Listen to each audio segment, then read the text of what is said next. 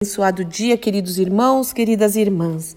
Que a graça, a paz, o amor e a alegria do Senhor, que a nossa força esteja sobre a sua vida, lar, coração, pensamentos, em mais esta manhã de quarta-feira, onde as misericórdias maravilhosas e benditas do Senhor se renovaram Louvado, bendito, engrandecido e adorado seja o nome do nosso Deus e Pai, pelas suas misericórdias que se renovam a cada manhã, pela sua graça que é melhor do que a vida, pela sua bondade que certamente tem nos seguido todos os dias, pelo seu amor que nos envolve, um amor incondicional, imensurável, o um amor que nos constrange pelo seu perdão.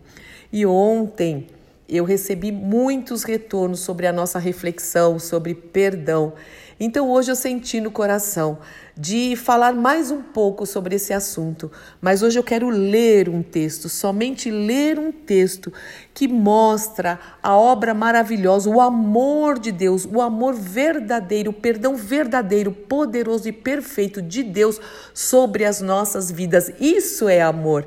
Isso é perdão, é a história mais linda de todos os tempos. E esse amor, esse perdão tem nos alcançado, se aproprie dele. Essa história é a história da crucificação de Jesus. Ele não merecia passar por isso, ele passou por isso por sua causa. Você deveria passar, ele passou por isso por minha causa, eu deveria passar. Mas o Senhor Jesus nos substituiu, ele pagou um preço da nossa redenção.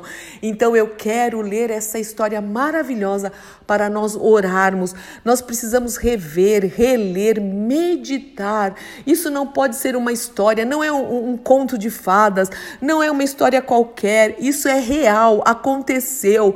E, e, o Senhor Jesus passou por tudo isso para nos dar salvação eterna. O Senhor é, Jesus passou por tudo isso para que nós saíssemos do império das trevas, para que todo dia, todo dia, quando nos apresentamos diante de Deus, quando confessamos confessamos os nossos pecados, quando nos arrependemos, quando deixamos, nós alcançamos misericórdias por causa desta obra maravilhosa, perfeita, completa e consumada. Então eu vou ler o Evangelho de Mateus 27, a partir do verso 27, que diz o seguinte. Alguns dos soldados do governador levaram Jesus ao quartel e chamaram todo o regimento. Tiraram as roupas de Jesus e puseram nele um manto vermelho. Teceram uma coroa de espinhos, de espinhos, e a colocaram em sua cabeça. E a sua mão direita, em sua mão direita puseram um caniço, como se fosse um cetro.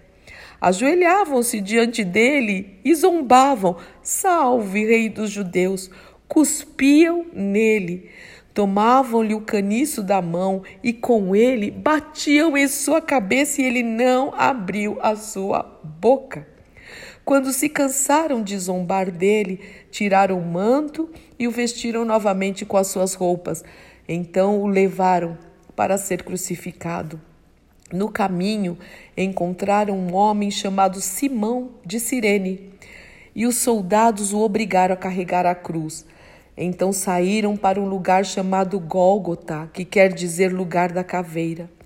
Os soldados lhe deram para beber vinho misturado com fel, mas quando Jesus provou, recusou-se a beber.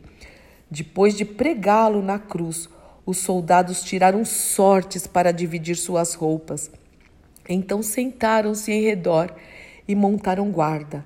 Acima da sua cabeça estava presa uma tabuleta com acusação feita contra ele: Este é Jesus, o Rei dos Judeus. Dois criminosos foram crucificados com eles, com ele, dois criminosos, um à sua direita e outro à sua esquerda. O povo que passava por ali gritava insultos e sacudia a cabeça em zombaria. Você disse que destruiria o templo e reconstruiria em três dias. Pois bem, se é o filho de Deus, salve-se a si mesmo e desça da cruz. Os principais sacerdotes, meus irmãos, os religiosos, os mestres da lei, os líderes do povo também zombavam de Jesus. Salvou os outros, mas não pode salvar a si mesmo, diziam. Quer dizer que ele é o rei de Israel? Que desça da cruz agora mesmo e creremos nele. Ele confiou em Deus, então que Deus o salve agora, se quiser. pois ele disse: Eu sou filho de Deus. Ao meio-dia, desceu sobre toda a terra uma escuridão que durou três horas. Por volta, por volta das três da tarde, Jesus clamou em alta voz: Eli, Eli, lama sabachthani, que quer dizer: Meu Deus, meu Deus, por que me abandonaste? Alguns dos que estavam ali pensaram que ele estava chamando o profeta Elias. Um deles correu, ensopou uma esponja com vinagre e a ergueu no caniço para que ele bebesse. Os outros, porém, disseram: Esperem, vamos ver se Elias vem salvá-lo. Então Jesus clamou em alta voz novamente e entregou o seu espírito. Tudo está consumado. Naquele momento, a cortina do santuário do templo se rasgou em duas partes, de cima até embaixo. A terra estremeceu, rochas se partiram e sepulturas se abriram. Muitos do povo santo que haviam morrido ressuscitaram. Saíram do cemitério depois da ressurreição de Jesus, entraram na cidade santa de Jerusalém e apareceram a muita gente. O oficial romano e outros soldados que vigiavam Jesus ficaram aterrorizados com o terremoto e com tudo o que havia acontecido e disseram: ah, aí sim, este homem era verdadeiramente o Filho de Deus. Glória a Deus, como diz Isaías 53. O Pai o exaltou e um dia todo joelho se dobrará e língua confessará que Jesus Cristo é o Senhor. Mas em meio a tudo isso, a essa crucificação, como diz em Lucas 23, 34, Jesus ainda falou: Pai, perdoa-lhes, pois não sabem o o que fazem. Meus irmãos, e esta, essa declaração de perdão de Jesus não foi só para os soldados, para aqueles que estavam lá insultando Jesus. É, mas essa declaração de perdão nos alcança até hoje. Então, é, é, é nós não podemos não podemos deixar de perdoar o nosso próximo, porque nós recebemos este perdão de uma maneira sofrida. Jesus é chamado do servo sofredor, mas de maneira perfeita. Isso é amor porque Deus amou o mundo de tal maneira. Deus amou a Fúvia, Deus amou você, diga o seu nome, que ele entregou, ele ofertou o seu filho unigênito para que todo aquele que nele crê não pereça, mas tenha a vida eterna. Vamos pensar um pouquinho mais sobre perdão, o preço que foi pago. Pai, em nome do Senhor Jesus Cristo, eu quero te agradecer, Senhor, pela obra de Cristo Jesus.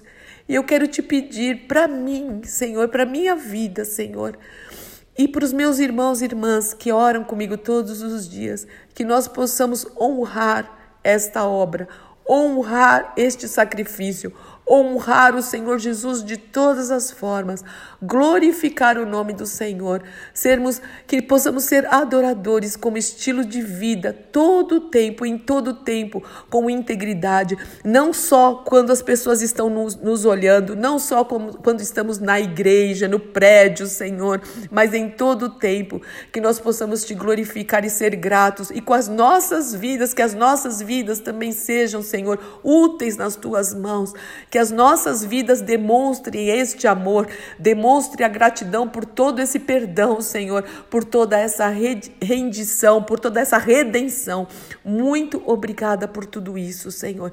Então ensina-nos e continua ministrando aos nossos corações, como o Senhor fez na terça-feira, continua ministrando sobre o verdadeiro perdão, o perdão que te agrada, porque nós queremos te obedecer. Livra-nos, Senhor, de sermos duros de coração. Se alguém ainda com coração de pedra, tira o coração de pedra, dá um coração de carne, como nós cantamos. Dá-me um coração igual ao teu, meu mestre, coração disposto a obedecer, a cumprir todo o seu querer. Dá-me um coração igual ao teu. Em nome do Senhor Jesus Cristo.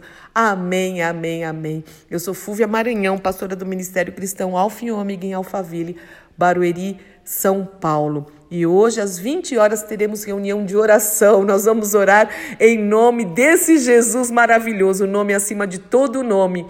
E venha junto, vamos juntos buscar a face do Senhor para o louvor da sua glória.